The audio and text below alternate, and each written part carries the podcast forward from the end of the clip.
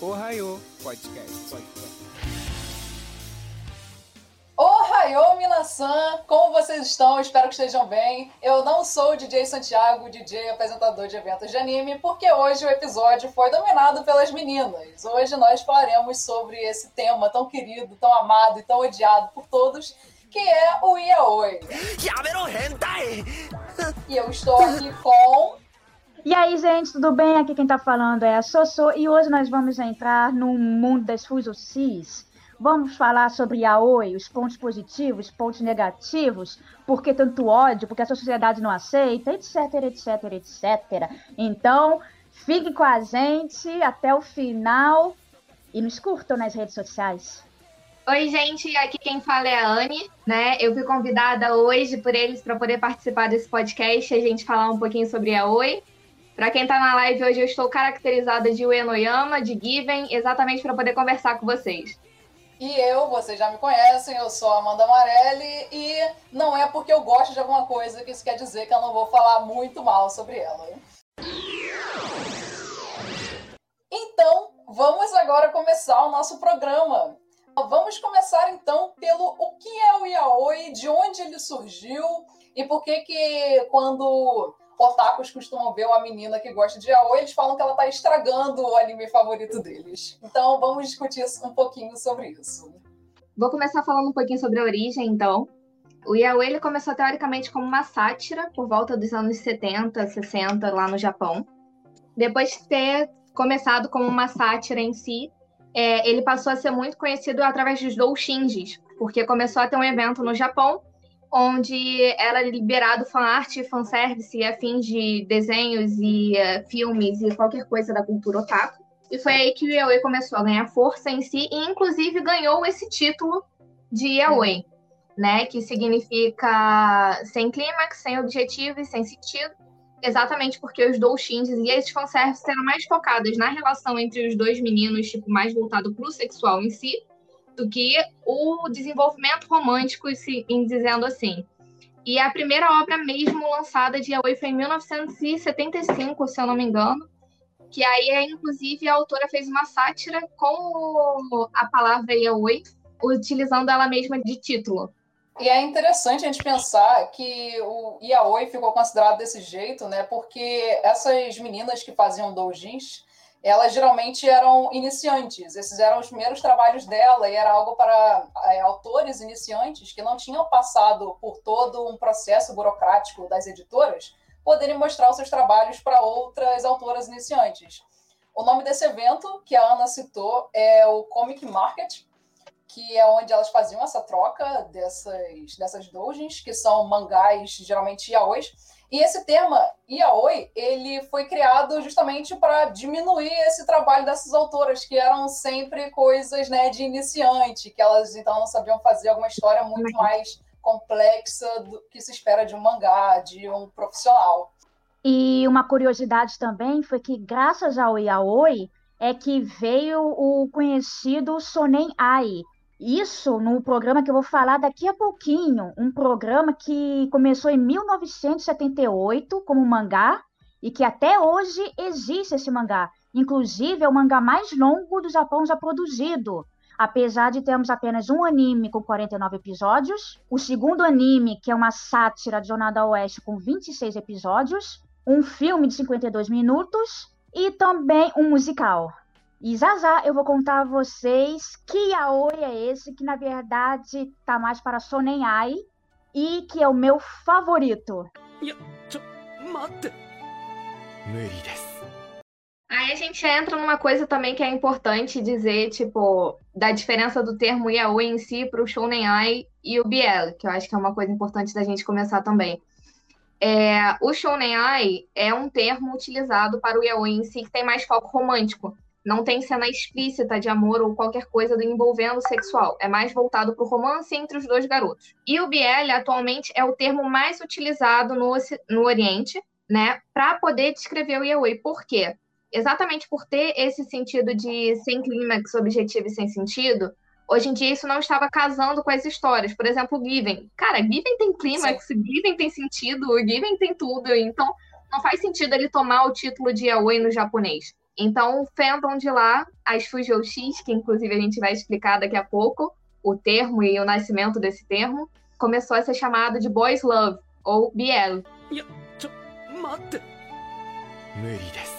Vamos então falar mais um pouco desses termos que a gente vai falar tanto aqui ao longo desse episódio. É, eu acho que seria legal a gente começar falando pelos mais básicos que toda Fujoshi aprende logo nos primeiros animes yaoi que assiste, que são o que é Semi e Uki. Ah, sim. professora, Agora, professora, posso Pode. fazer uma pergunta? Vai, vai nessa. Olá, pessoal, eu sou o DJ Santiago, eu vim aqui só de intrujão porque eu sou ouvinte nesse episódio. Vem cá, alguém, uma pessoa aí qualquer, que esteja interessada em começar. Cara, vamos assistir um Yaoi pra ver como é que é. O que, que vocês recomendam pra pessoa iniciar? Algo que não choque muito. Atualmente, o que eu mais recomendo é o Given. Sim. E Sim. também, o que é muito bom também é o Love Stage. Love Porque Stage também é bom. que são fofos, são yaois que têm, teoricamente, um desenvolvimento. Tem uma cômica também, porque, inclusive, a censura do yaoi é um negócio muito engraçado. Principalmente em animes, sabe? É mesmo. Mas eu acho importante destacar Given, porque Given, inclusive, atingiu um público que foi muito além do público-alvo dele, com seu lançamento agora em 2018, 2019. Então é um anime que envolve muita coisa, que fala sobre muita coisa, e ah, que inclusive abriu muitas portas pro Yaoi. Eu vi muita gente se interessando mais sobre o assunto, querendo saber, querendo entender e tudo mais por causa de Given. Até o meu namorado, que é uma pessoa assim que não gosta de yaoi, ele assistiu comigo e ele verdadeiramente gostou. Ele assistiu até o final comigo e depois assistiu o filme comigo. Então, realmente, que eu ia não? falar a mesma coisa. Given é um ótimo anime para você começar a assistir. O outro que a Ana não citou, mas também é um que vale muito a pena, é um filme que se chama Dokyusei, que Ah, também é muito lindo. fofo. São sobre dois meninos da escola, então não tem nada assim muito pesado, mas é assim, é aquele clima gostoso de você assistir. Perfeito. Tem, Perfeito falando em filme, eu lembrei de mais um que é o Mibeno Strange, lançou esse ano, inclusive, que, cara, é muito lindo. O traço é lindo, a animação é linda, a construção da história é linda, tudo perfeito. E, tipo, super suave. Exatamente, porque olha só, se a gente for passando já para o mundo de hoje em dia, o yaoi não é bem visto. É, casais homoafetivos não são bem vi não são bem vistos. Talvez com animes assim fofos, bonitos, mostrando realmente o amor que há entre esses dois garotos, ou do Yuri, né, que é entre duas garotas, talvez para nova geração, as gerações que vão vir, melhore o tipo de pensamento para isso. Porque olha só, o anime, o mangá em si, é um meio de cultura, que todo Uhum. mundo tem acesso na internet. Então pode abrir olhares de uma para ver aqueles casais de uma outra maneira. Uhum. Tipo, da nova geração tem seguido muito pelo TikTok e, tipo, eu vejo um crescimento de meninas, tipo, hediondo, gostando de Aoi.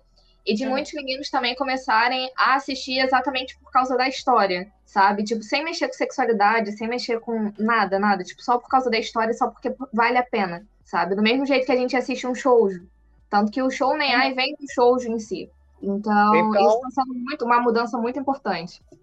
Então, cita só para finalizar o nome que cada uma de vocês indicou pro pessoal. Given, Omibeno Strange, Dokyusei e Love Stage. Isso. Então é isso. Você ouvinte aí que tá querendo conhecer devagarzinho, ou se já quer meter o pé na jaca e já assistindo de vez, fica a dica desses títulos aí pra vocês. Vai lá, Eu Gabi. já comecei enfiando o pé na jaca. Não recomendo. Ai, ai. Mas a gente vai falar mais desses aí um pouco mais, mais para lá frente. do episódio, mais para frente. Vai lá. Vamos então vai então voltar da parte que a gente tinha parado. O que diabos é Semi Yuki? Numa tradução literal dessas palavras, Semi significa ataque e Uki significa receba. Então, com isso, vocês já têm uma certa ideia né, sobre o que, que significa Semi Uki. É, então, o Semi no Yaoi, te- teoricamente, é o ativo, e o Uki no Yaoi, teoricamente, é o passivo. Uhum. O que tá acontecendo muito atualmente é que tá tendo também os Sekis e os Sukis, que são as pessoas que são, eu ia dizer, total flex, sabe? Fazer o troca-troca ali, ó. Desculpa. Ué, mas, gente, vocês têm que falar a linguagem dos nossos ouvintes. Então, se a galera fala Flex, eu falo Total Flex, vai tá ligado? Então, O Sek- mano. É, o Sek é aquele que, tipo, ele prefere ser ativo, mas também pode ser passivo, e o Uki é aquele que prefere ser passivo, mas também pode ser ativo, o que eu acho, inclusive, que torna tudo mais interessante dentro do mundo Yaoi em si. Vamos falar também sobre outro termo conhecido como ômega e alfa. E beta. né? E beta, que também tem um beta. Só que o beta mal é visto, Não, né? Nos dois ensinos, nas histórias. Não, sempre tem, sempre tem, sempre tem, sempre tem. Sempre tem, mas a maioria dos principais sempre vai ser o ômega e o alfa. Sim, Com aqueles verdade. clichês. Com aqueles clichês.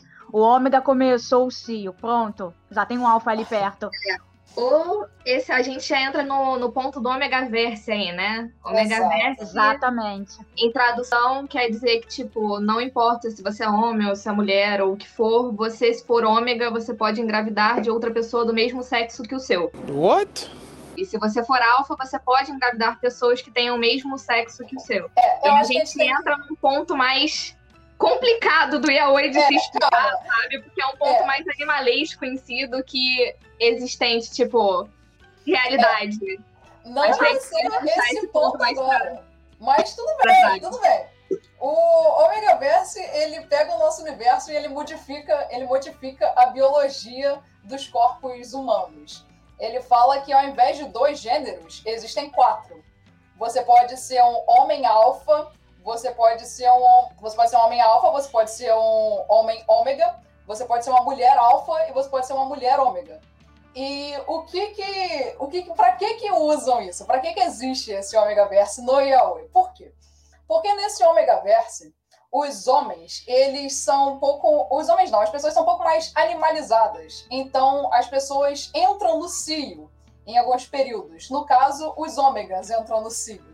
E aí todo, as pessoas exalam um cheiro, que os ômegas sempre exalam um cheiro que deixa os alfas loucos e Ai, meu Deus, isso é muito vergonhoso. É, é bem vergonhoso. Tipo, é uma parte É. que de vez em quando eu gosto de pegar e colocar assim no cantinho e falar, não existe. Gente, é, tem muitas que- histórias que fazem, tipo, sucesso com isso, sabe? E hoje Muitas. em dia, muita gente tá lendo sobre o Omega Verse e tudo mais, porque tem também uma construção de família, sabe? Você vê um casal Hum. homoafetivo tendo uma família, tendo a possibilidade de ter uma família. Mas se você que dizia vocês queria ver falando formação de família, a gente. Hum. Por que que não viu coisa Eu- hétero? Eu, como não conheço, pelo que eu tô ouvindo da descrição de vocês, tá parecendo como se fosse uma, uma outra vertente do Yaoi, só que como se fosse uma ficção científica, né? Isso. É, É, exato. isso, exato. Exatamente. E aí muitas histórias fazem sucesso, tipo, por exemplo, eu trouxe uma, inclusive, que eu ia falar no- na diferença de estereótipos, que é a unromantic. Eu ia falar do estereótipo de corpo, né? Voltando pro Semi, pro Uki, pro Seki, pro Suki e tudo mais. É uma coisa que era muito característica do Yaoi também, do Yaoi clássico em si, é que o Uki normalmente tem um corpo mais afeminado, mais sensível, mais, sabe, representando a feminilidade, representando a mulher. E normalmente o Semi é o- aquele homem de dois metros de altura, sabe? Super musculoso, com uma mão enorme, ou não. O Kaneganai. Ou E aí tem essa, essa diferença que hoje em dia tá sendo quebrada, Sim. sabe? Sim. E inclusive no mangá que é um romantic, que é Omega Verse, essa cara, essa, nossa, é quebrado, tipo, num nível, num nível.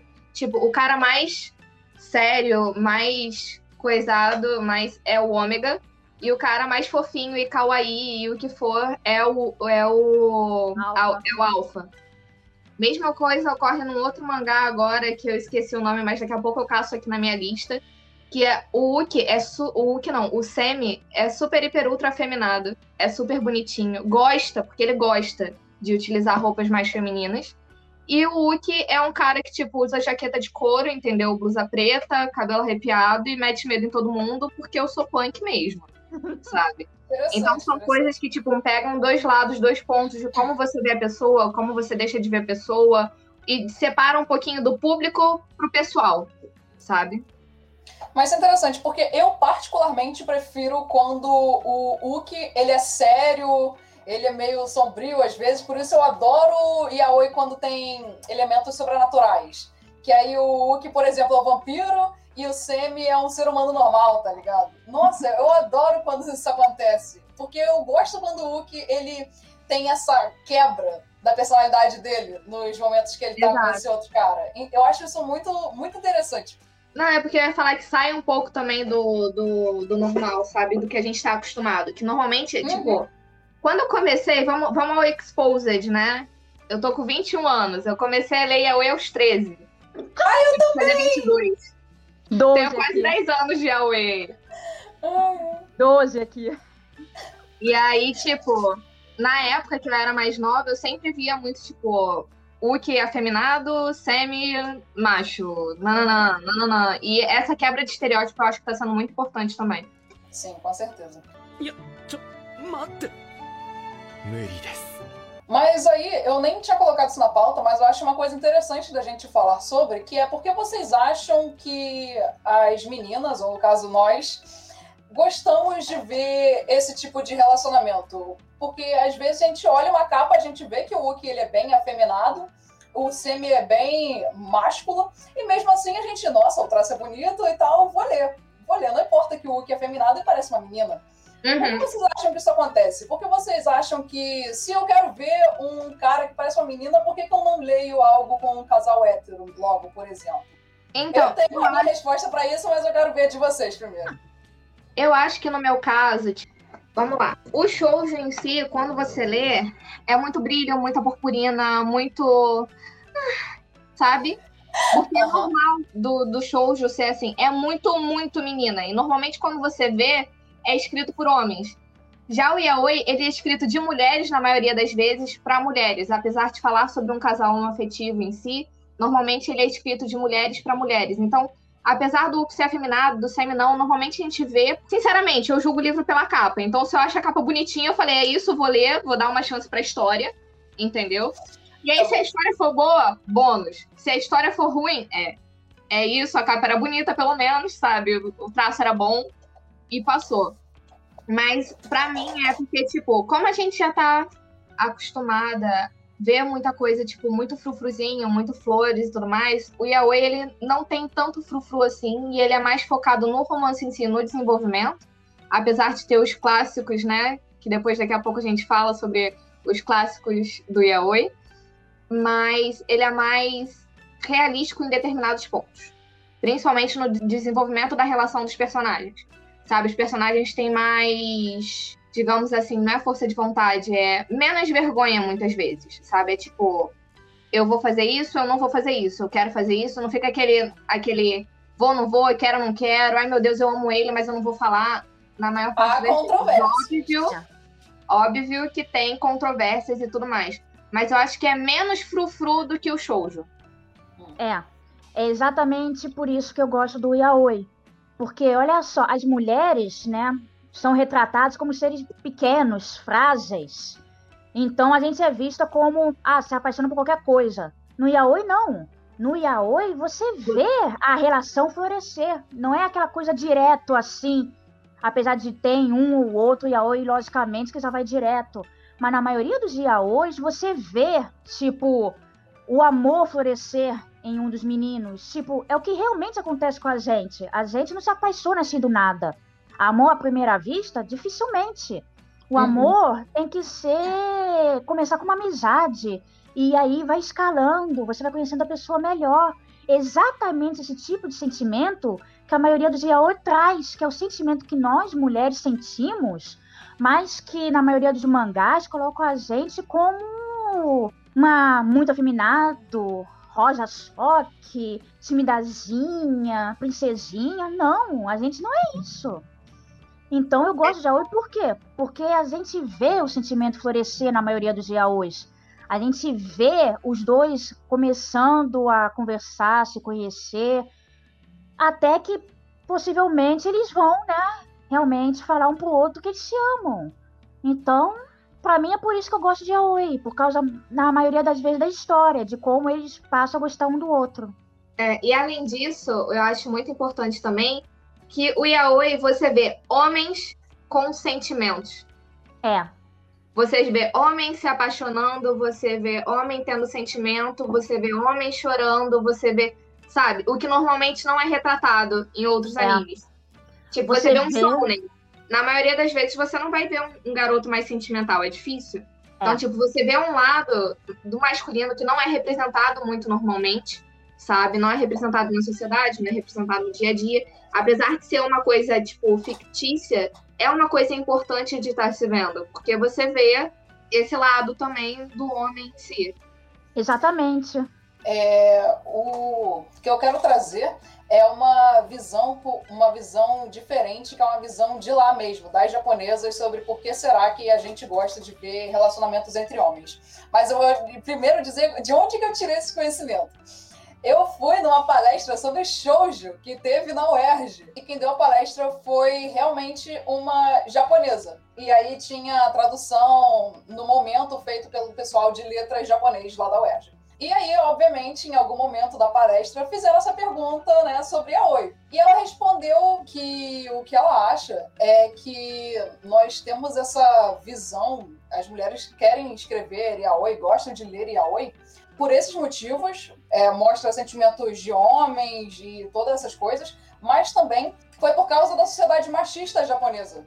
Ah. Que eles colocam na cabeça da mulher que ela sempre, sempre tem que se resguardar, ela não pode demonstrar desejo e todas essas coisas, e nada disso é imposto aos homens. Então, de repente, por causa disso, é, se sente mais confortável quando todas essas coisas acontecem entre homens do que quando tem uma mulher envolvida, de fato. E isso pode também ser uma justificativa de por que, que surgiu o Omegaverse. Porque vamos lá, eles engravidam. Por que, que tu não colocou logo uma mulher se você queria ver família é. se constituindo a partir de um útero, blá blá blá? Talvez seja por causa disso. É, eu acho importante também que, tipo, o Megaverse ele tem um lado importante de mostrar também casal homoafetivo pode ter filho, pode criar um filho, pode ter uma criança, sabe? Ok que tem um lado fantasioso e científico de ah, engravidou e afins, biologicamente isso não funciona. Mas teoricamente é o sonho de, de muitos casais quando se juntam e, e uh, sabem que não podem ter filho e sempre adotar uma criança. Então eu acho importante também o lado do Omegaverse mostrar isso, porque apesar de poder ser uma mulher, poder estar tá retratando também um homem engravidando, porque a gente também tem que lembrar dos homens trans, né, que podem engravidar. Claro, claro. Né, e da família é, tendo dois pais ou tendo duas mães, sabe? Eu acho essa representatividade do Omega Verso muito incrível, apesar de eu ser contra algumas histórias, né? Porque a gente entra um pouquinho no ponto do yaoi tóxico. E é exatamente esse ponto que a gente vai entrar agora. Então, se você já quiser exatamente. dar continuidade à sua fala, você pode. O yaoi tóxico, tipo, vou fazer uma pergunta para vocês. O que, é que vocês consideram tóxico no yaoi?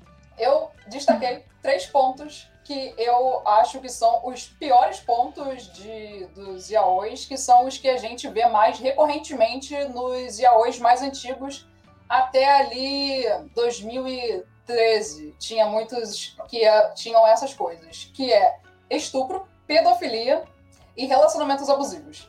Para mim, esses são os três pontos assim, principais que eu vejo muito recorrentemente e que são coisas. Ah! Aí agora a gente entra numa outra pergunta. Por que os yaois antigos são tóxicos, tipo, normalmente, e por que, que eles romantizam isso?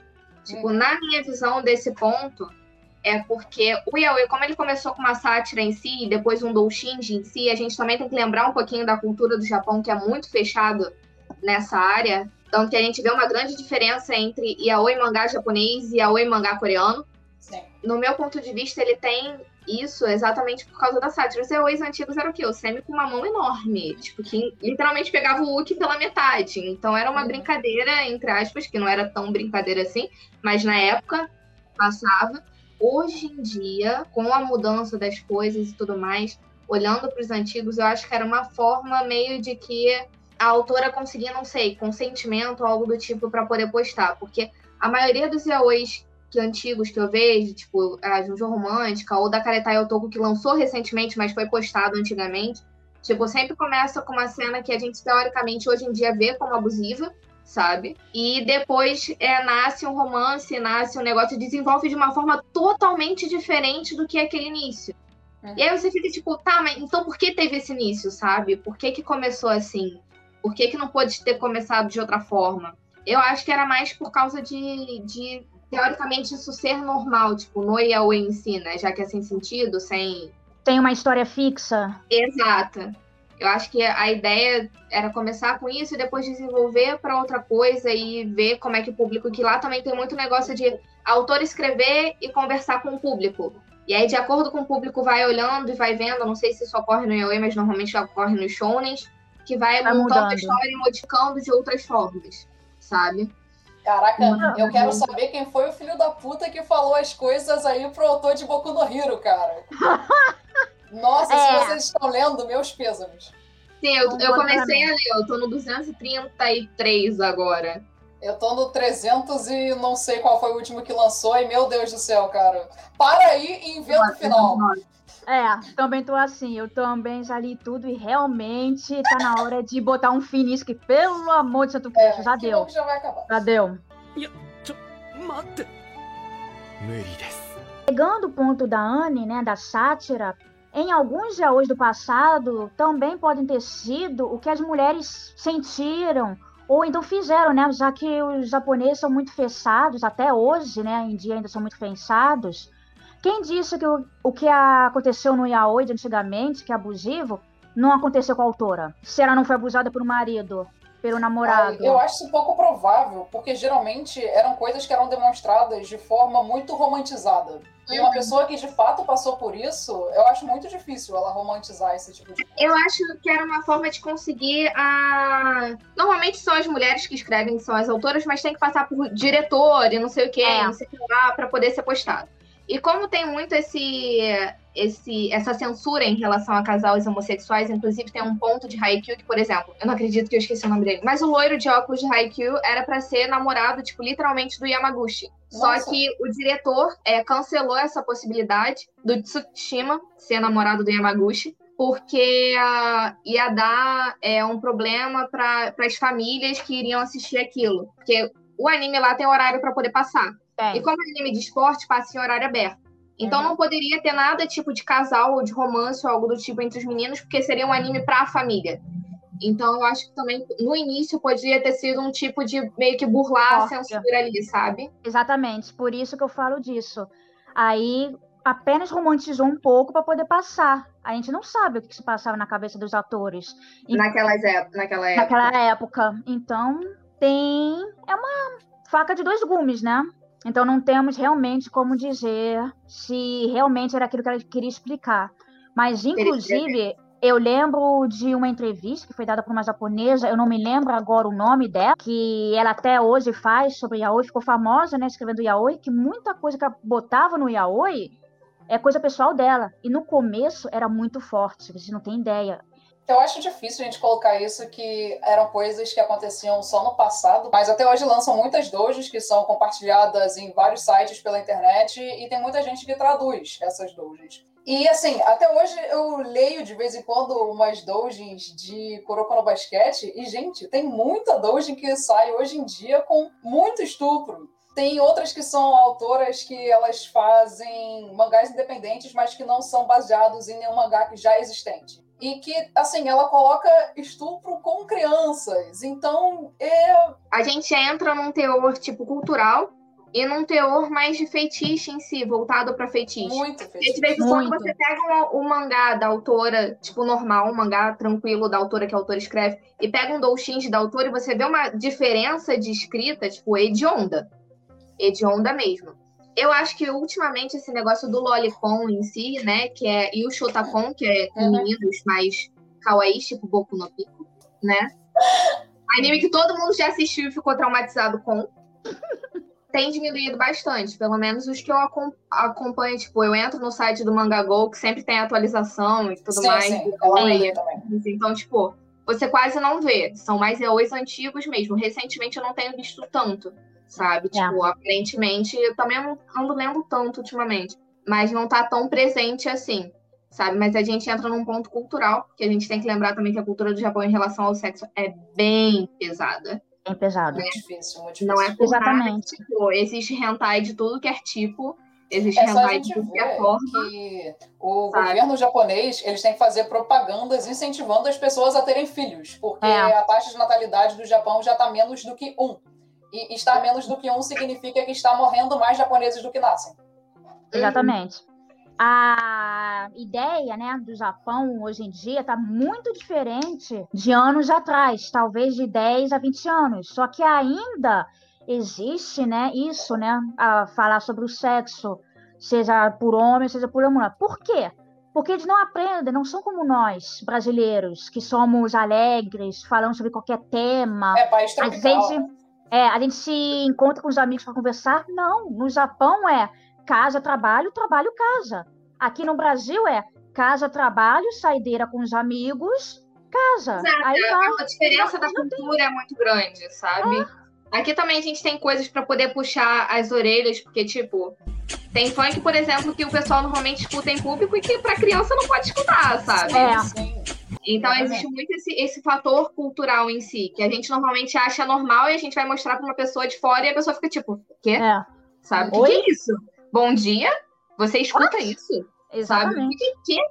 Então tem muito esse, esse fator em si do, cul- da cultura, da diferença entre as culturas e do feitiço também. ちょ待って無理です Vamos falar então alguns exemplos que a gente conhece sobre yaois tóxicos, talvez coisas que vocês acham. Mas tá aí outro ponto interessante. Vocês acham que esses yaois tóxicos, vocês acham que a gente devia evitar reproduzi-los, por exemplo? Vocês acham que tinha que ter uma certa censura? Ou vocês acham que se a autora quer fazer dessa forma, talvez se ela não rom- romantizar essas coisas ou tipo romantizar também pode? O que vocês acham sobre isso? Eu particularmente acho que elas têm o direito de fazer co- coisas tipo killing stalking, que na minha opinião as pessoas levam para o outro lado, né? Interpretam de um jeito que não foi a intenção da autora de fato.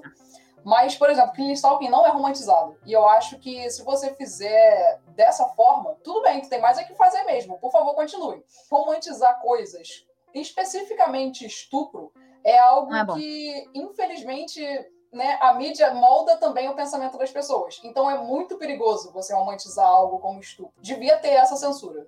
Eu particularmente acho isso. Então, a gente vai entrar em outro fator aí também. A gente tem que lembrar que a cultura do Japão tem uma cultura do, do abuso e do estupro em si muito grande. Tá aí claramente, não só no yaoi, como no hentai, em algumas coisas você vê, sabe? Eu já vi também documentários sobre casas lá que, cara, eu nem sei se eu poderia falar isso aqui, mas eu vou pedir licença, qualquer coisa, depois Fala, vocês compram e tudo mais. Mas, tipo, tem casas lá que, dependendo do andar que você vai, tipo, você consegue até encontrar, tipo, calcinha usada sendo vendida pro cara poder comprar. What? Sim, Entendeu? tem isso em máquina É, na Então, rua, tipo, cara. são umas coisas máquina- muito esculachadas, sabe? Muito máquina na rua. Uhum.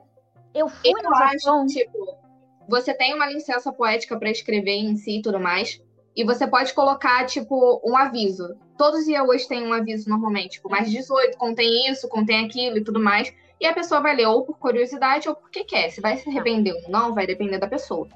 Entendeu? Exatamente. Eu não acho certo a romantização, mas a gente tem que lembrar uma coisa também. Por exemplo, Killing Stalking. Killing Stalking não é um yaoi. É um Terror psicológico.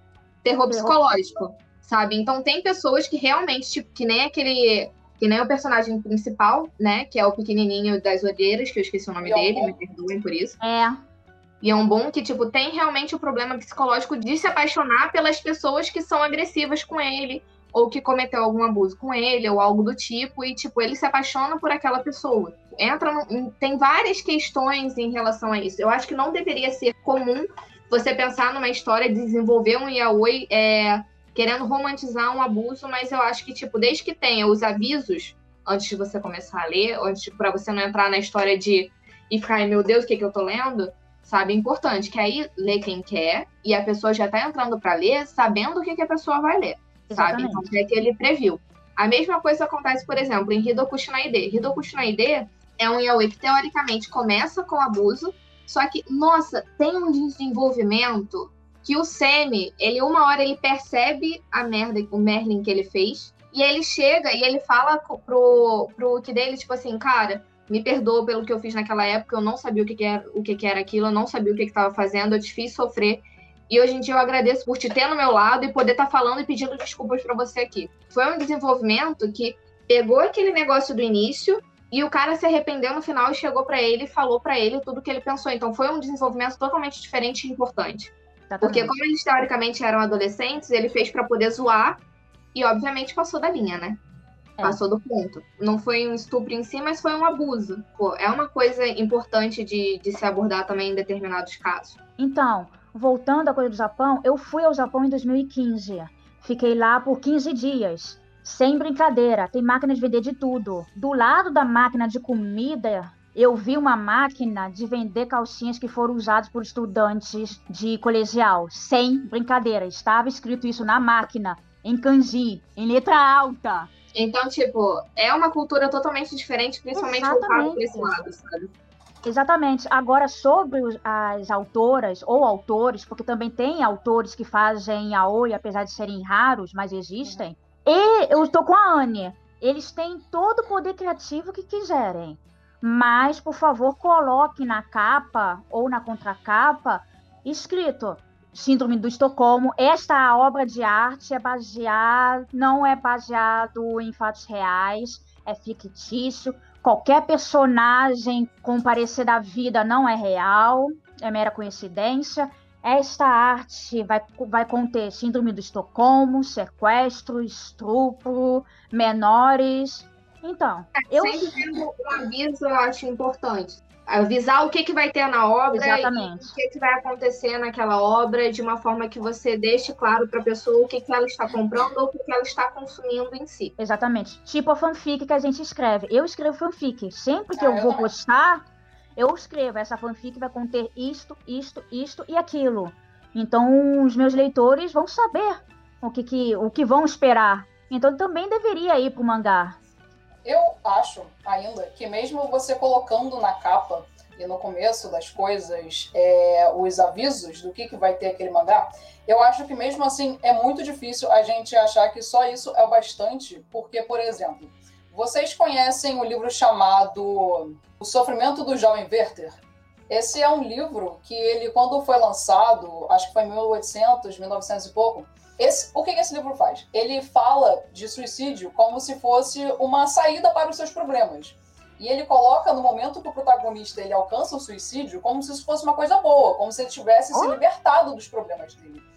E isso foi algo que, na época, aumentou o índice de suicídio assustadoramente por toda a Europa. Isso criou o que a gente conhece hoje como o efeito Werther. Depois ah, desse livro, depois desse livro, o que, que aconteceu? Todos os meios midiáticos foram proibidos de demonstrar o suicídio como algo positivo. Então, por exemplo, vocês viram 13 Reasons Why? Vi.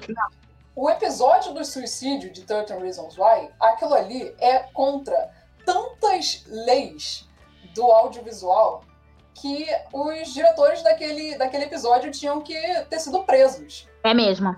Porque, assim, você não pode fazer uma certa quantidade de coisas. Você não pode demonstrar como a, o personagem se suicidou. Você não pode colocar que tiveram culpados é, efetivos para aquilo. Você não pode colocar que a pessoa planejou aquilo metodicamente e no final ficou feliz quando alcançou o objetivo. São três coisas que 13 Reasons Why faz. Ou seja, Sim. quebrou muitas regras. E assim, essas regras elas acontecem por um motivo muito bom, que é porque a mídia influencia sim no que as pessoas fazem. Mesmo que a gente goste de falar que, tipo, ai, ah, jogo de tiro não incentiva as pessoas a atirarem nos outros, blá, blá, blá, blá. Sim, de fato, se você não tiver uma arma na sua casa, é óbvio que você não vai invadir uma escola e vai matar uma galera com, com uma bazuca. Porém, essas coisas incentivam se elas forem demonstradas de formas, é, de formas erradas sem, sem responsabilidade. Você tem que ter responsabilidade. O autor ele tem muito poder. O artista tem muito poder. Então, eu acho que a gente tinha que ter regras mais específicas para demonstrar essas coisas. Doujins, eu compreendo, porque geralmente não passa por um editor e todas essas coisas. É. Mas, por exemplo, Koisurubokun, que é um que a gente vai citar mais pra frente, é um mangá que é lançado até hoje. E é um mangá que tem estupro frequentemente. Até hoje, porque até hoje ele lança. E eu acho tão repugnante, mas eu continuo lendo porque eu amo tanto um dos personagens. Tem um personagem que eu gosto tanto, então eu sou obrigada a ler aquela merda. Aí a gente entra na passação de pano, ok? Passando pano. É. Entra no ponto da passação. É porque acontece.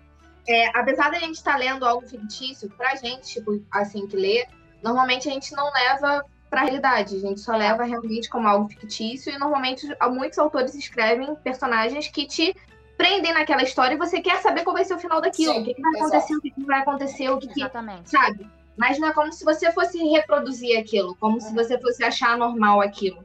Uma pessoa que já tem algum problema familiar, ou que já tem algum problema psicológico, ou que já passou por isso de alguma forma durante a vida, se vai ler sobre isso, de uma duas, ou vai ter gatilho sobre a situação, ou vai achar que aquela situação realmente é normal. Então, tipo, entra num ponto da sociedade tipo, muito grande. Do quanto isso influencia ou não na sociedade em si, do quanto a gente pode achar isso certo ou não errado. E aí depende de quem lê, depende do psicológico, tem muita, muitas vertentes que abrem para esse campo. Pois Mas, é, se você já tiver uma propensão a fazer esse tipo de coisa, se você já tiver uma propensão a, por exemplo, gostar de criancinhas, e aí você procura sempre conteúdo de lolicon, então de shotacon, beleza, pode até ser que você nunca, você nunca de fato ataque uma criança de verdade. Pode ser, tomara, inclusive. Porém, eu acho isso algo muito perigoso. A gente achar que essa pessoa vai sempre se manter consumindo coisas de crianças que não existem. É, aí já, já entramos num problema muito grande, né, de psicológico em si, porque quem consome muito do mesmo da mesma coisa e não vê tipo um erro naquilo ou vê algum problema, tem algum problema tipo psicológico, mental ou de um gosto totalmente diferente. Por exemplo, digamos que eu gosto, sei lá, de Shotacon, né, que é o que tem no Yaoi, já que a gente tá falando no Yaoi. Aí, sei lá, eu adoro ler mangá que tem a Shotacon. Ah, eu gosto de Nichan, eu gosto de Boku no Pico, ah, eu gosto de não sei o que, eu gosto de não sei o que. Amigo, vai pro psicólogo, assim, só pra. É. Só pra ter certeza que tá tudo certo. Você tá é. bem? O que, que aconteceu, sabe? Porque pra você ter um gosto tão específico assim, ok, que também tem a área do feitiço em si, mas é. tem algum problema psicológico que pode estar envolvido nisso, então a gente entra numa outra área muito, muito maior. Agora, por exemplo, eu sou Fujoshi, eu consumo Yaoi de todas as formas, de vez em quando a gente entra no site Yaoi e não sabe se o mangá tem, se o mangá não tem, o que, é. que tem naquele mangá, o que, que não tem naquele mangá, entra e pega pra ler e fala isso, falou, valeu. Alguns eu paro ler no início, eu falo, é. Também. Não vai rolar. Não, vai rolar. Agora tem outros que eu acabo lendo até o final. Então, tipo, é uma coisa que, que diverge muito. Eu não acho que me influenciou alguma coisa na minha vida, eu, Anne mas que foi importante para eu poder ver um lado sentimental masculino maior e começar a entender também quebrar um pouco de preconceito, porque eu cresci numa família muito preconceituosa.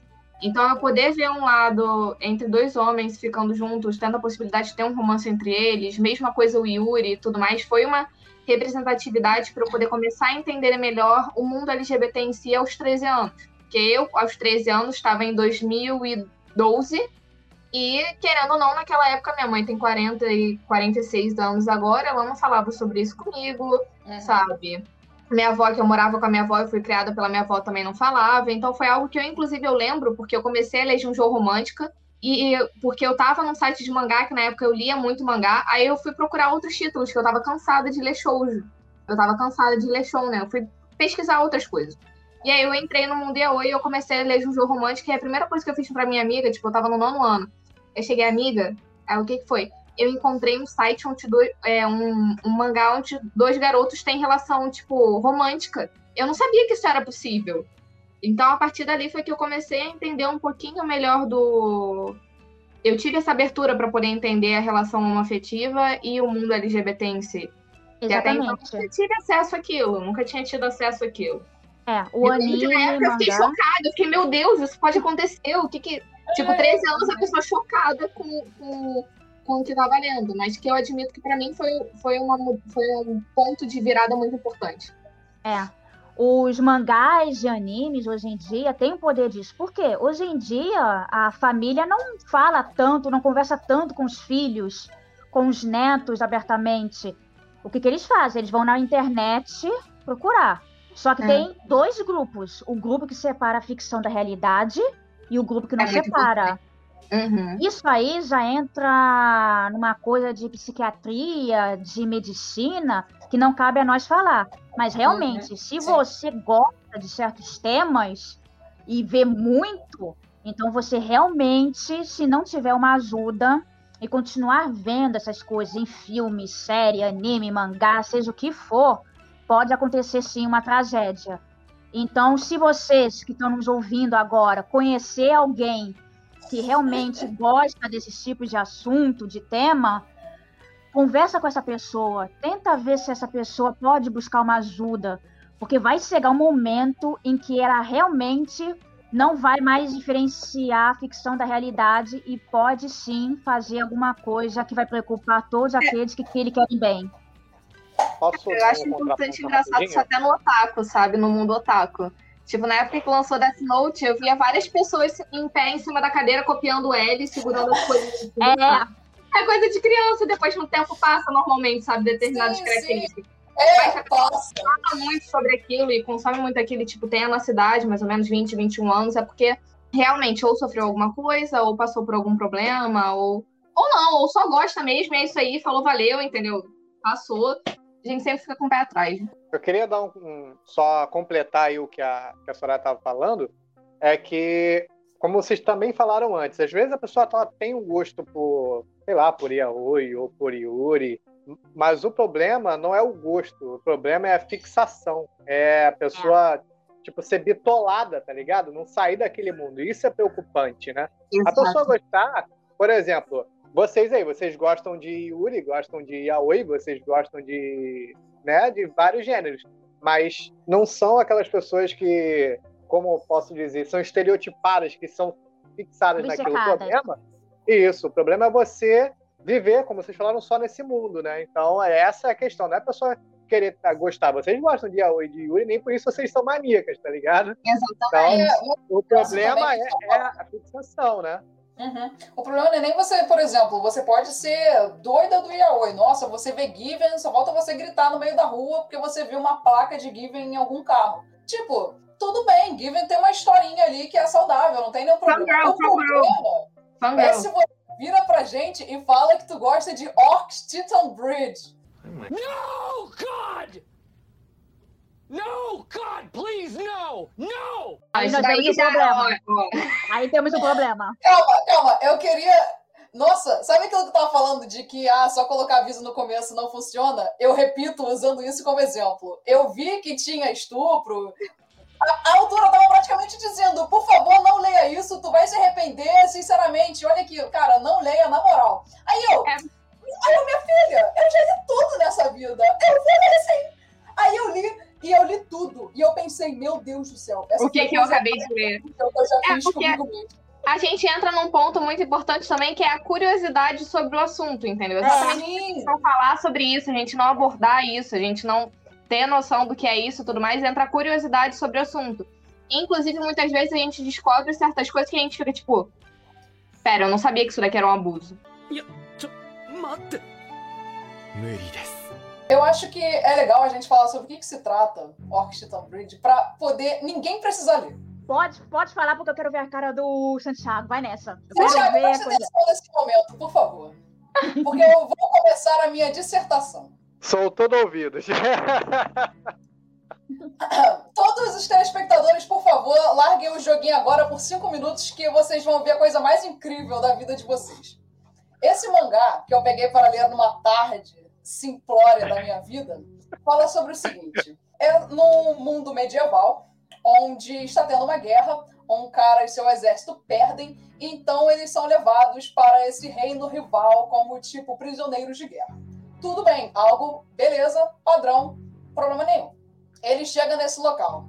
O rei desse lugar fala: Você vai ser a nova esposa do meu filho, porque ele está cansado de mulheres porque elas quebram muito fácil. Aí você pensa: Ok, isso está ficando um pouco estranho. Mas você ainda não está preparado para ser esposa dos meus filhos. Eu falei filho? Filhos. Era filhos. Eu falei errado. Dos meus filhos. Você não está preparado. Você ainda é muito perigoso, porque ele era um guerreiro forte, né? Então, tudo bem. O que eles fazem? Eles arrancam todos os membros dele. Ok, já parou por aí, tá ótimo, entendeu? Bom dia. Falou, valeu. Como é que sai aqui mesmo? Bom, Chega, chega, chega. Não, parou, parou, parou, cortou. Entendeu? Já, já, já foi informação suficiente. O mais interessante agora, os filhos dele não eram humanos. Era uma mistura de humanos com porcos. É, Exato, orques, exato, caralho. exato. Chega, orques. chega. Porcos. Que isso, Aí mano. ele engravida. É porque, tipo, também existe uma coisa no, no Japão que é muito, tipo, ogro, porco e coisas do tipo. E, tipo, são animais que representam animais barra monstros, né? Ai, que representam em si esse- essa parte do, do animalesco, do, do, do sexo em si, que é a parte Sim. do vou fazer e dane-se, sabe? É. Eu acho que são isso muito também, cachorro também. Isso também vem muito da parte dos yokais do Japão, né? Que a maioria Sim. também são ogros e Tem. tem parte né, com jabalis e a sua maioria. Sim. Inclusive, É, isso é representado também em rentais, em mangás, tipo, hétero em si e outras formas de mangás.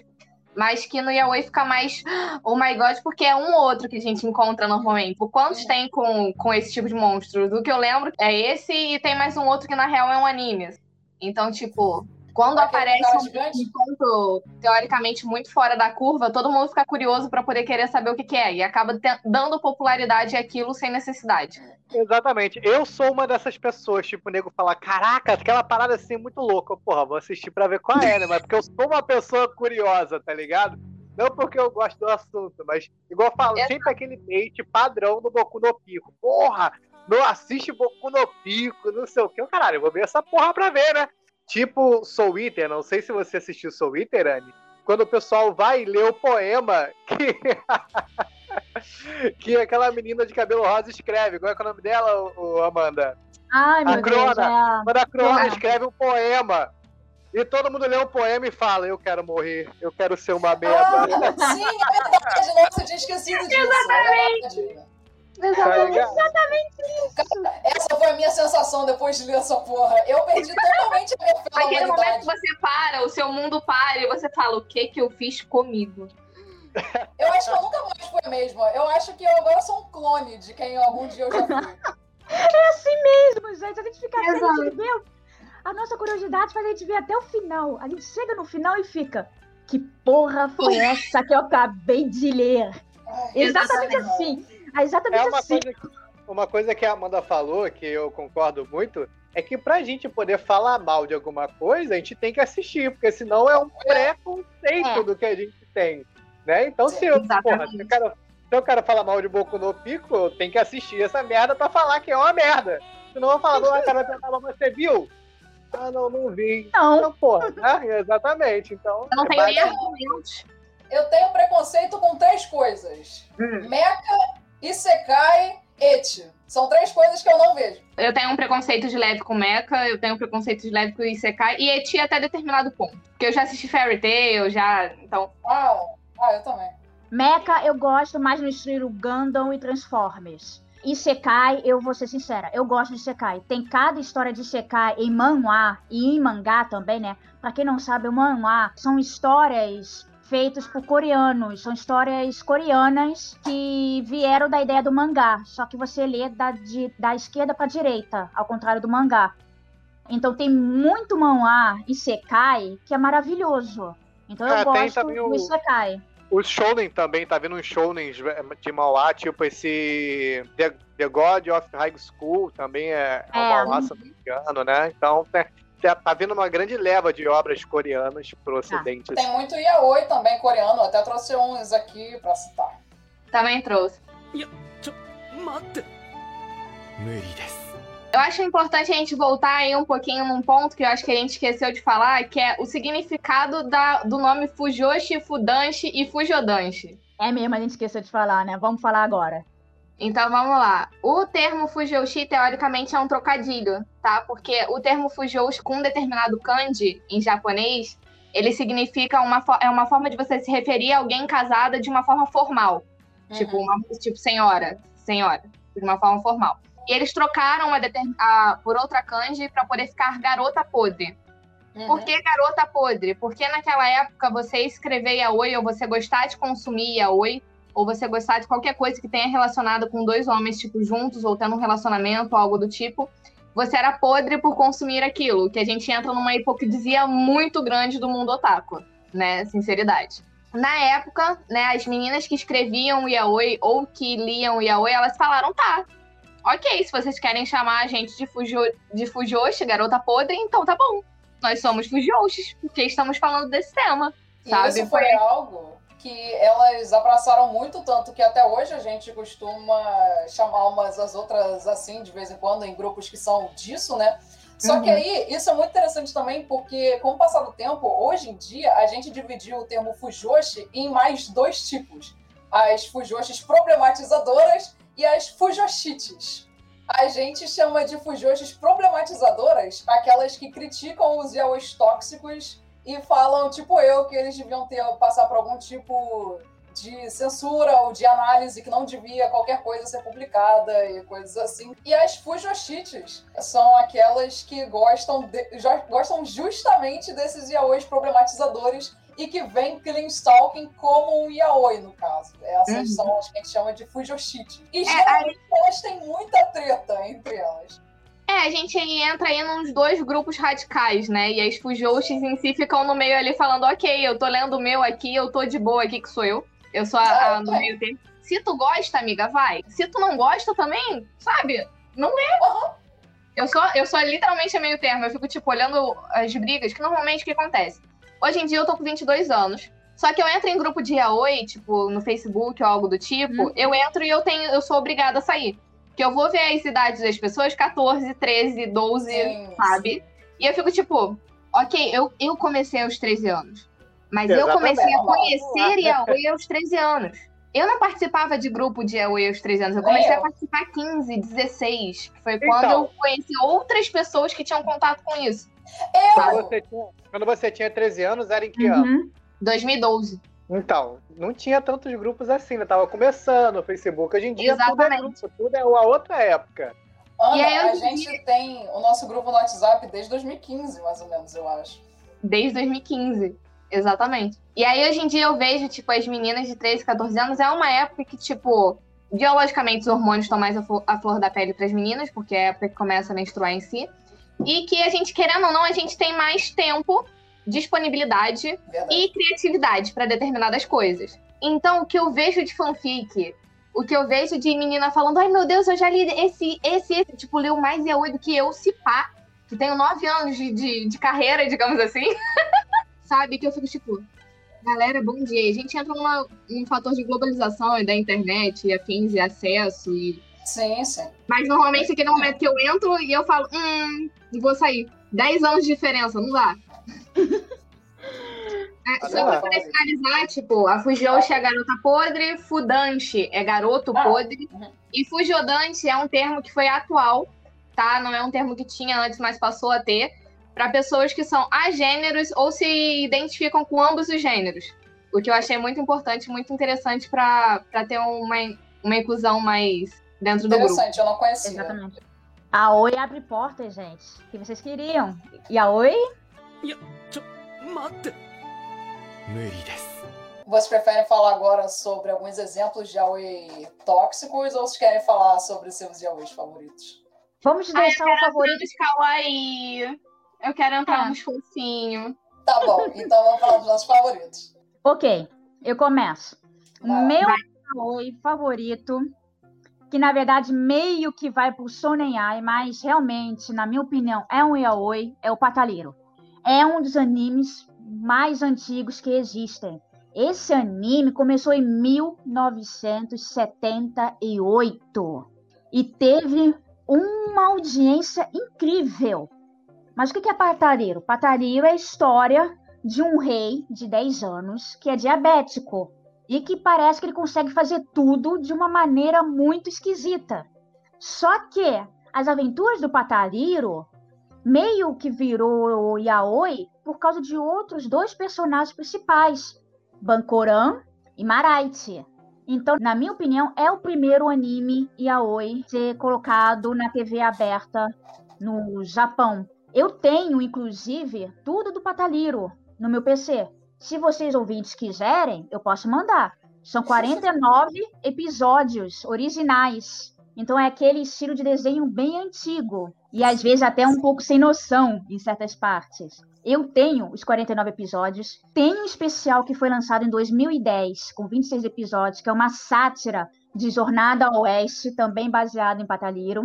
Tenho o Stage Play, que é o musical, e eu também tenho um filme. Resumindo, eu tenho tudo de patalheiro. Eu adoro patalheiro. E uma coisa importante para dizer: vocês acham One Piece um mangá comprido?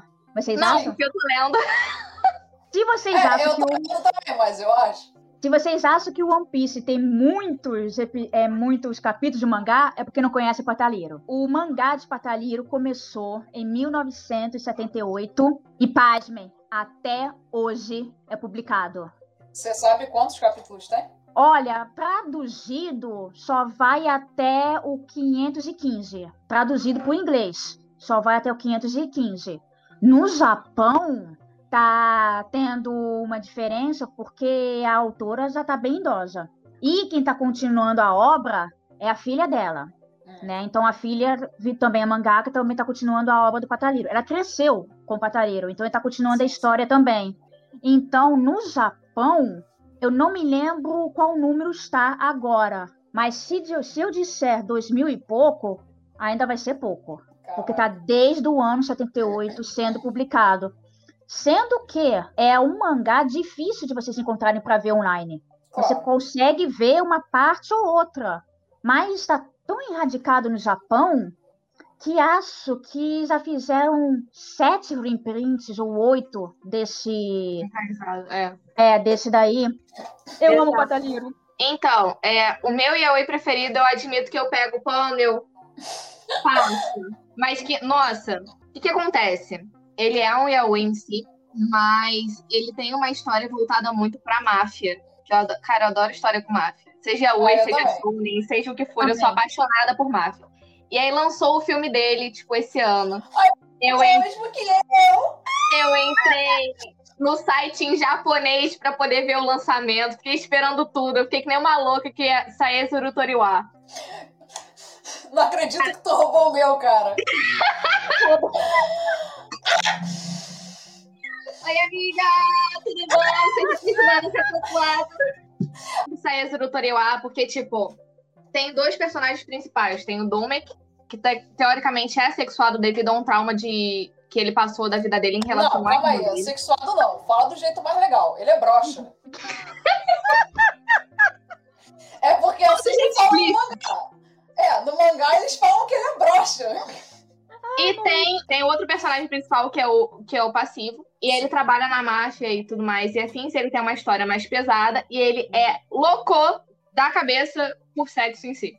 É. Só que ele tem um nível na máfia muito grande. Então, tipo, o anime em si não foca tanto nisso, mas foca no desenvolvimento dos personagens e do que, que acontece ao redor de todo é, a guerra que tá acontecendo na máfia, do fator dele conseguir o lugar ou não. E, tipo, esse Uki, ele tá sempre tentando proteger o Domek, porque ele vê o Domek como uma pessoa muito pura. Uhum.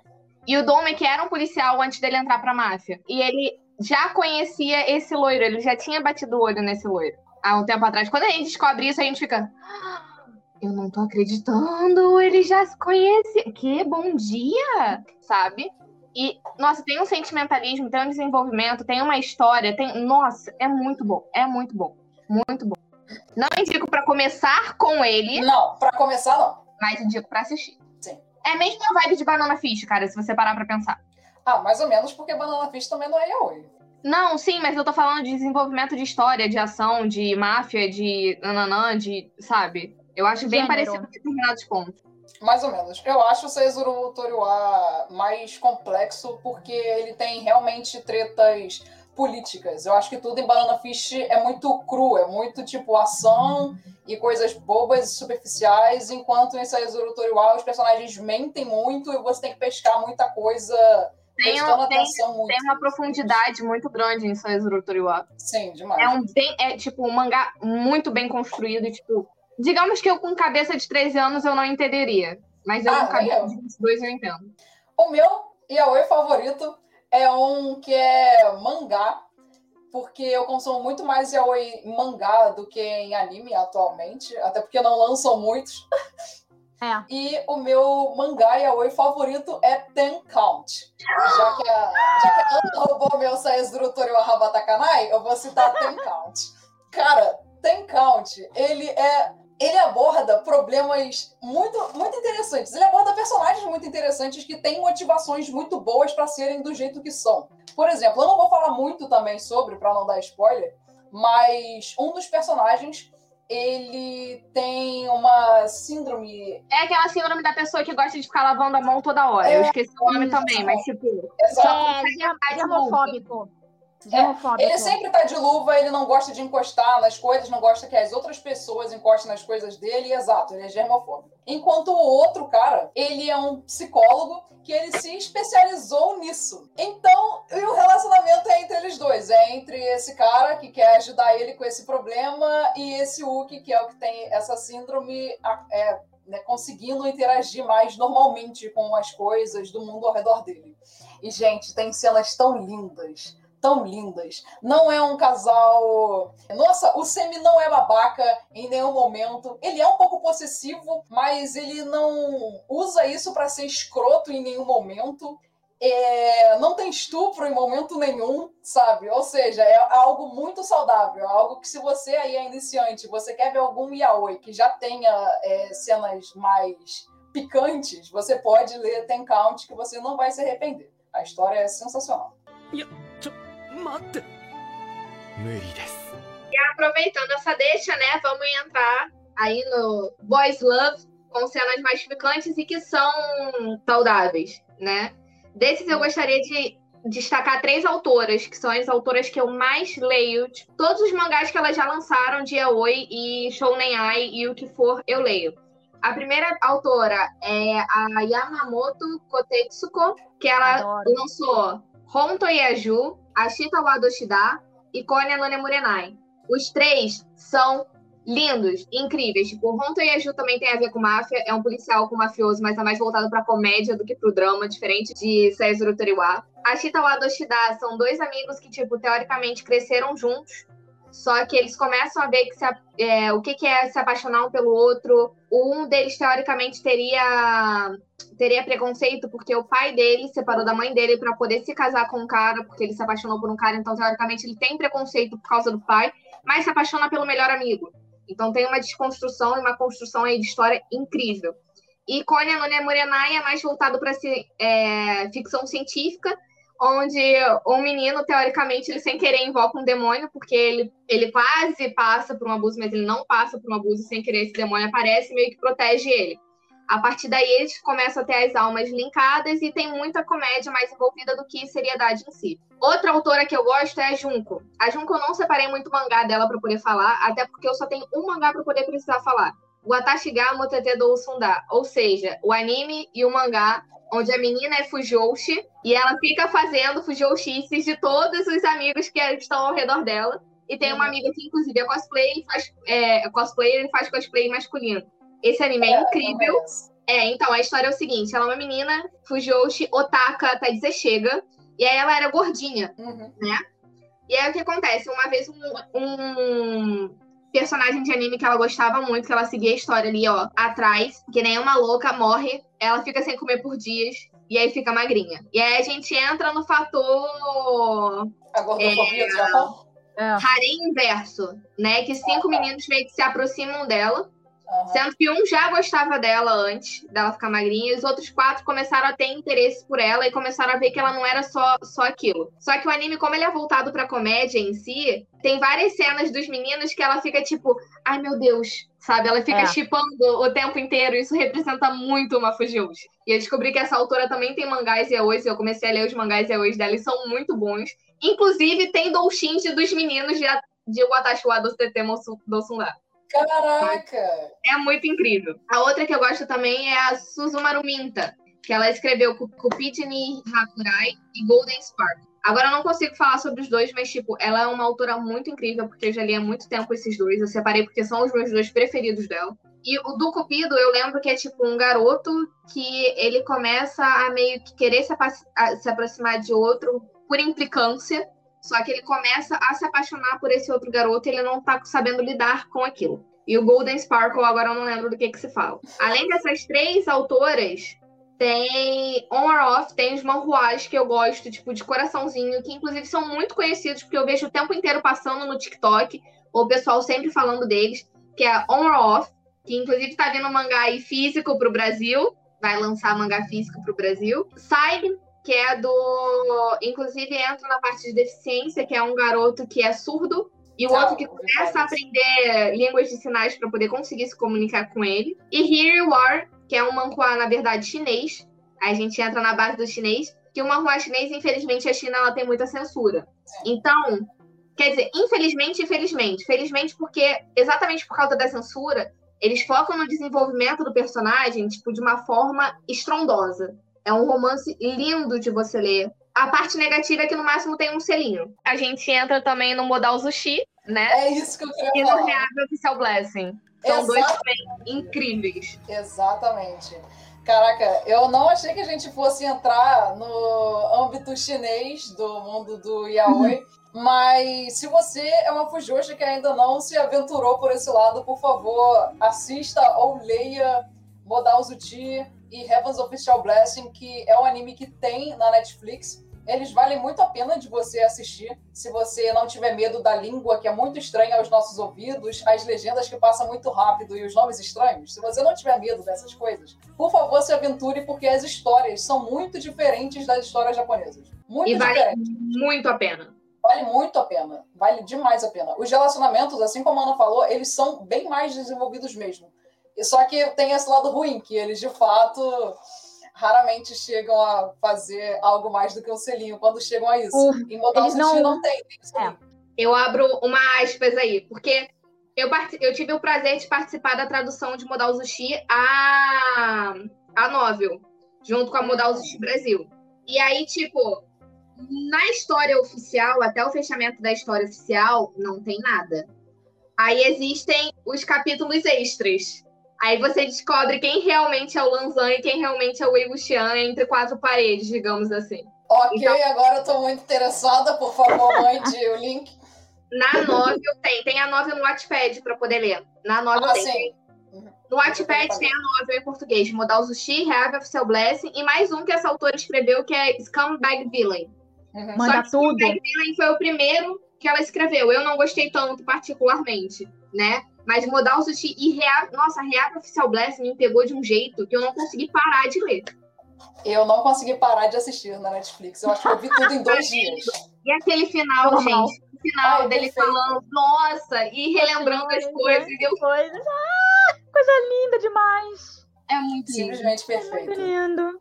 Cara, o meu favorito que tem cena picante e não é tóxico, além de Ten Count, né? Agora eu vou falar de uma manhua, né? Coreano. Eu não costumo gostar muito das obras coreanas porque eu acho que elas pecam muito no que as chinesas acertam. Eu acho que elas sempre colocam histórias muito fracas e muita cena mais 18, sabe? Até quando Sim. o terreno não tá muito preparado para isso. Então, É, é literalmente o significado de yaoi, sabe? é, eu sei, né? Mas hoje em dia já modificou um pouco o cenário, mas elas continuam fazendo desse jeito, então tudo bem, não é um problema de fato. Mas um que eu gosto muito, mesmo eu sabendo que o final é um lixo, é Blood Bank. Eu sou louca nesse mangá. É eu muito amo Blood Bank. Ai, ai, É muito Blood bom, Bank é incrível, incrível.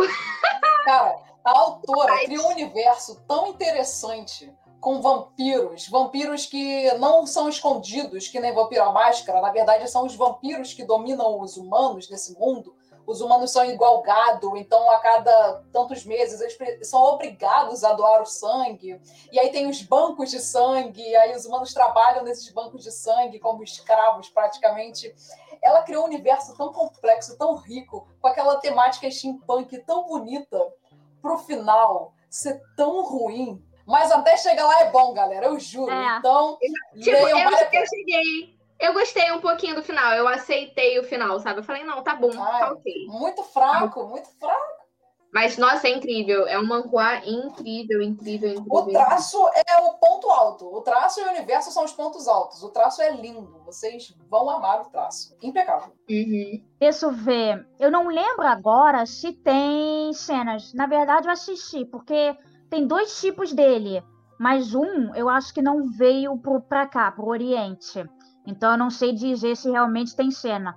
Mas acho que tem cena assim, apesar de não mostrar é Sekaiichi Hatsukoi. Já ouviram falar? Sim. Então, a- no mangá tem as cenas, né? No anime eu já não me lembro se tem. Então, Mas- Sekaiichi Hatsukoi no anime tem, mas é bem censurado. É que nem Juju Romântica. É, é Hum. bem censurado que nem Jojo Romântica. É por isso que eu falo, eu adoro de paixão o Sekaiichi Hatsukoi. É tão puro aquele amor que começou no colégio e que por uma coisa errada, que o outro entendeu errado, desfez, aí separaram. Aí o Semi, né? Eu não vou falar os nomes porque vocês têm que ler, é muito bom. Vai por É, mim, vocês vão gostar. É verdade, né? Você Verdade. acha que é o Takato. Takato. É, eu o, rio, o é, é, eu rio porque, pra mim, Sekaiichi Hatsukoi foi um Juju Romântica que deu certo, sabe? Sim. A história é Isso, muito melhor. foi o primeiro Yaoi. Exatamente. Foi muito melhor. Que eu lembro que na época que eu assisti Juju Romântica, eu falei, bom. Aí eu assisti Sekaiichi Hatsukoi, porque era da mesma autora, então Era da apareceu. mesma autora. É, eu fiquei tipo, caraca, é muito melhor. Uhum. Muito melhor. A autora melhorou, digamos assim, né? a Nossa, melhorou história. tudo. Melhorou, Melhorou a história, melhorou o traço, melhorou o relacionamento, melhorou tudo. personagens, tudo. Então, é aquele amor puro, né, que começou no colegial, que terminou, né, de uma maneira brusca, por um mal entendido da parte de um. Aí o outro, que gostava muito dele, ficou três anos, né, totalmente melancólico, deprimido. E o amigo dele ajudou, né, a ele se er- erguer. Aí, três anos depois, o amor da vida dele reaparece para trabalhar com ele Uhum. na coisa de mangás, porque eles trabalham, né, em mangás, né, Uma são editora editores, né, e é incrível, aí eles voltam a conversar aos poucos, aí chega uma hora que eles realmente param e conversam sobre o que aconteceu, aí eles entendem que tudo não passou de um engano, aí eles voltam a ficar juntos, mas é lindo, você vê realmente aquele amor puro que toda mulher, homem, pensa em ter realmente na vida, né? Aquele amor sincero, aquele amor que se preocupa com você, que não é tóxico, que não fica te ligando para saber onde que você tá, que confia em você, que às vezes tem um pouco de ciúme. Então é lindo, na minha opinião, um dos melhores yaois que já existe é Sekai Hatsukoi. É lindo demais. Vale muito a pena vocês lerem e verem o mangá se vocês quiserem entrar para o mundo yaoi e conhecerem um pouco mais. Então, eu sugiro vocês verem o Sekai Hatsukoi, tanto o anime quanto o mangá, porque é muito bonito. Vamos entrar então numa última pauta antes da gente encerrar. O que vocês acham da gente falar sobre os yaois que fogem dos estereótipos? Que a gente está acostumado a ver? Vamos lá, eu separei alguns aqui porque estereótipo de corpo, e é hoje que foge um pouco de estereótipo de corpo, que inclusive a gente falou mais cedo. Uhum. É persona... Antiprofessional Trainer, que é um yaoi que inclusive está lançando agora, que é muito bom, vale a pena de ler, foge totalmente de estereótipos de corpo, de ah, do, do look em si, ser afeminado e afins.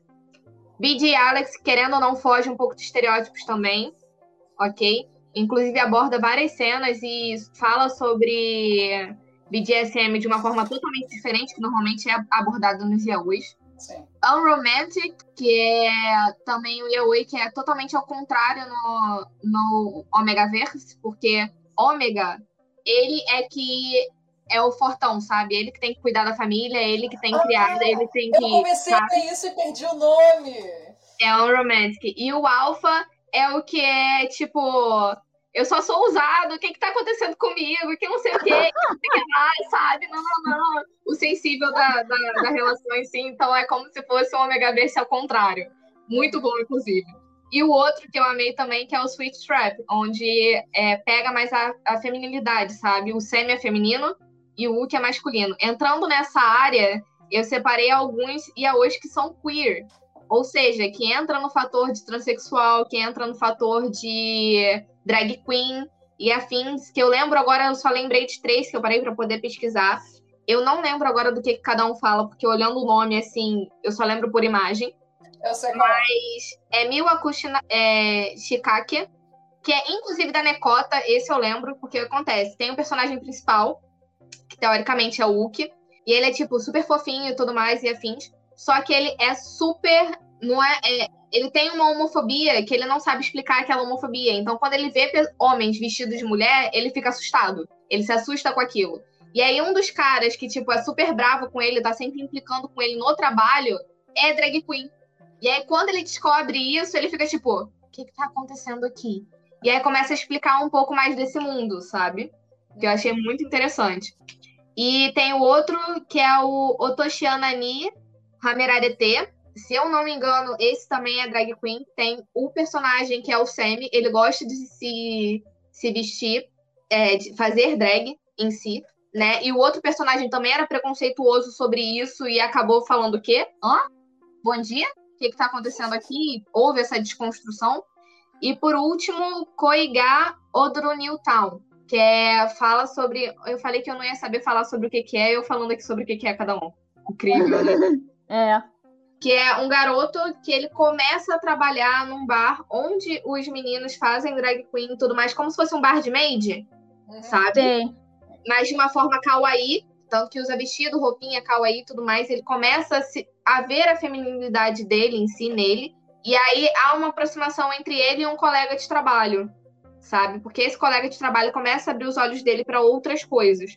E aí, nossa, é incrível. Um fora do padrão que eu amava, mas infelizmente eu procurei, procurei, procurei, não consegui encontrar o nome, mas talvez falando assim, alguém conheça, não sei.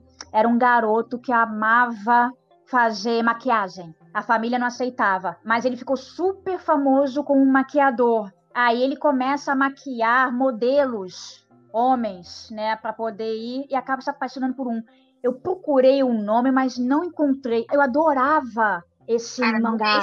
É mas agora eu não lembro. Não sei qual é, nunca vi. Cara, eu procurei em tudo quanto é lugar um nome, porque eu li todinho. Era lindo. Você vê ele crescendo, dizendo não para a família, que ele gostava de fazer maquiagem, indo atrás do sonho dele, e ele se apaixona por um dos modelos. É completamente fora de estereótipos normais, né? A gente vê homem maquiando, né? Fazer gostar de maquiagem. Ele tinha uma mala que quando ele abria, eram várias partes. Aí no mangá aparecia aqueles brilhinhos, dizendo que a, a mala dele com as coisas de maquiagem era top de linha. Eu amava esse mangá, mas não me lembro o nome, procurei em tudo quanto é lugar, não encontrei. Se algum ouvinte que esteja nos ouvindo é, conhecer, por favor, me fala, porque eu quero muito reler. Eu lembro da história, mas não lembro do nome. E é muito lindo, eu quero muito reler. Então, se alguém conseguir me dar um app, eu, eu agradeço. Eu vou me resumir, então, a dois é, mangás que eu acho que fogem muito do estereótipo. Eu poderia citar outros, mas a maioria dos yaois que eu leio, eu leio tudo em uma tarde, então eu esqueço a história completamente depois.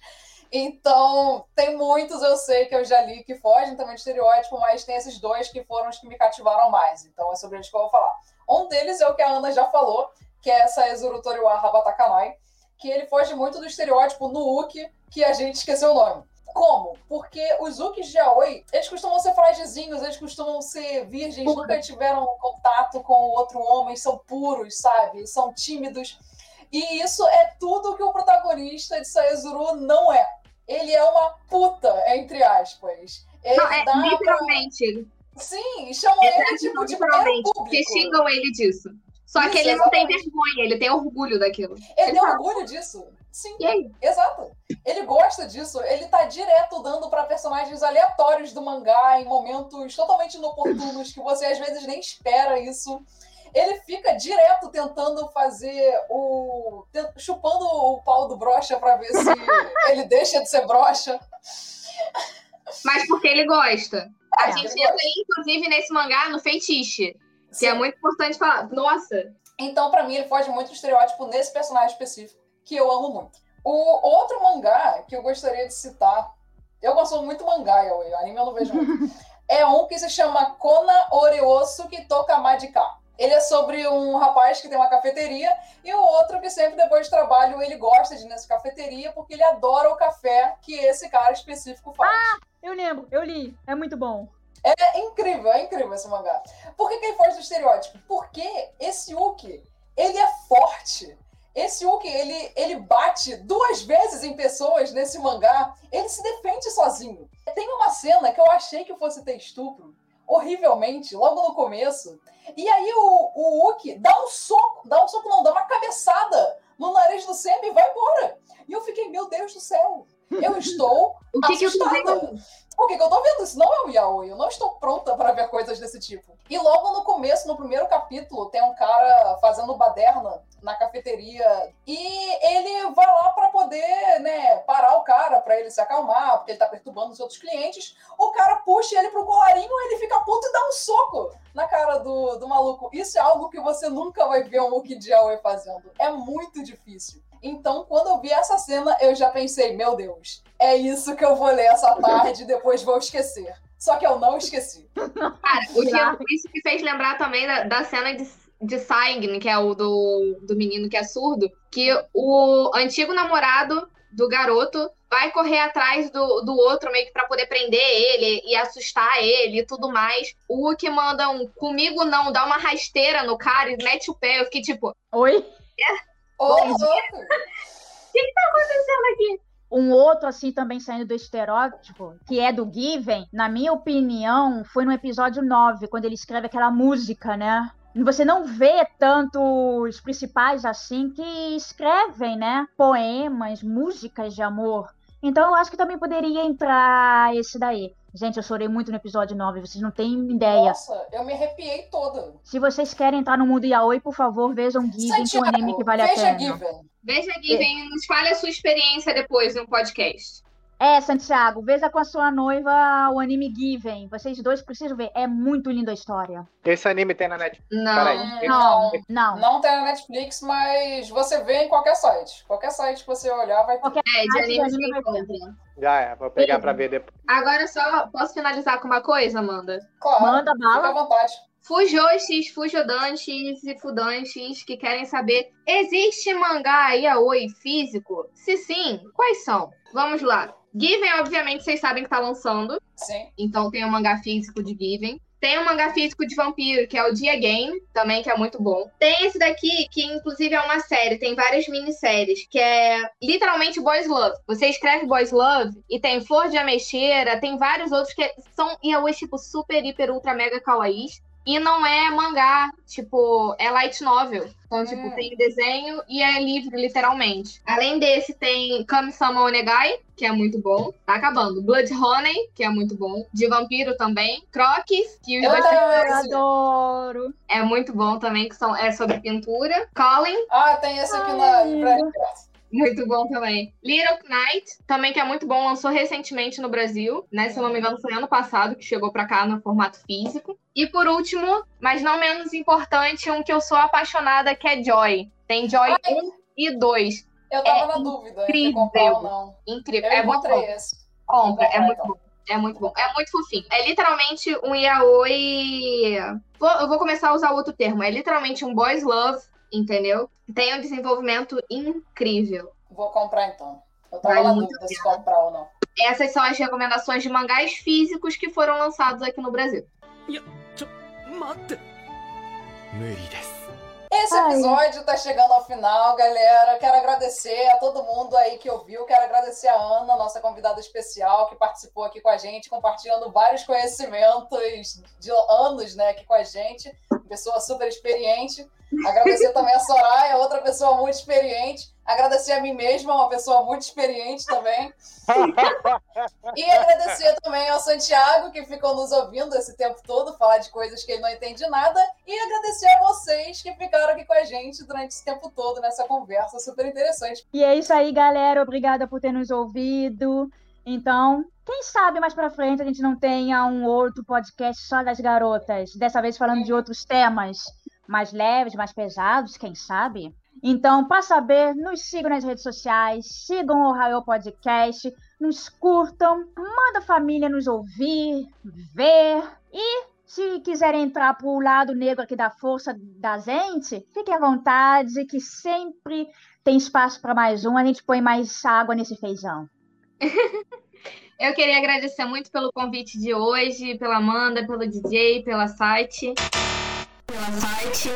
Como é que é, rapaz? Por todos. Eu adorei poder participar desse podcast. Inclusive, queria dizer que Santiago gostaria de depois escutar um review seu sobre Given, ok? Você não vai escapar. Sim.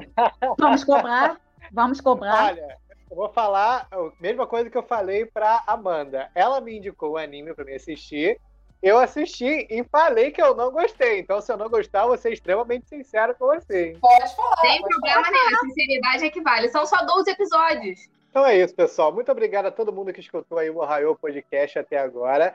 Um papo inteiramente das meninas, ele só pequenos insights de dúvidas, porque eu sou um aluno nesse quesito de Aoi, aqui com as especialistas da mesa. Então, você que gostou, siga a gente nas redes sociais. São todas arroba Ohio Podcast. Nós estamos no Instagram, na Twitch, onde foi essa live.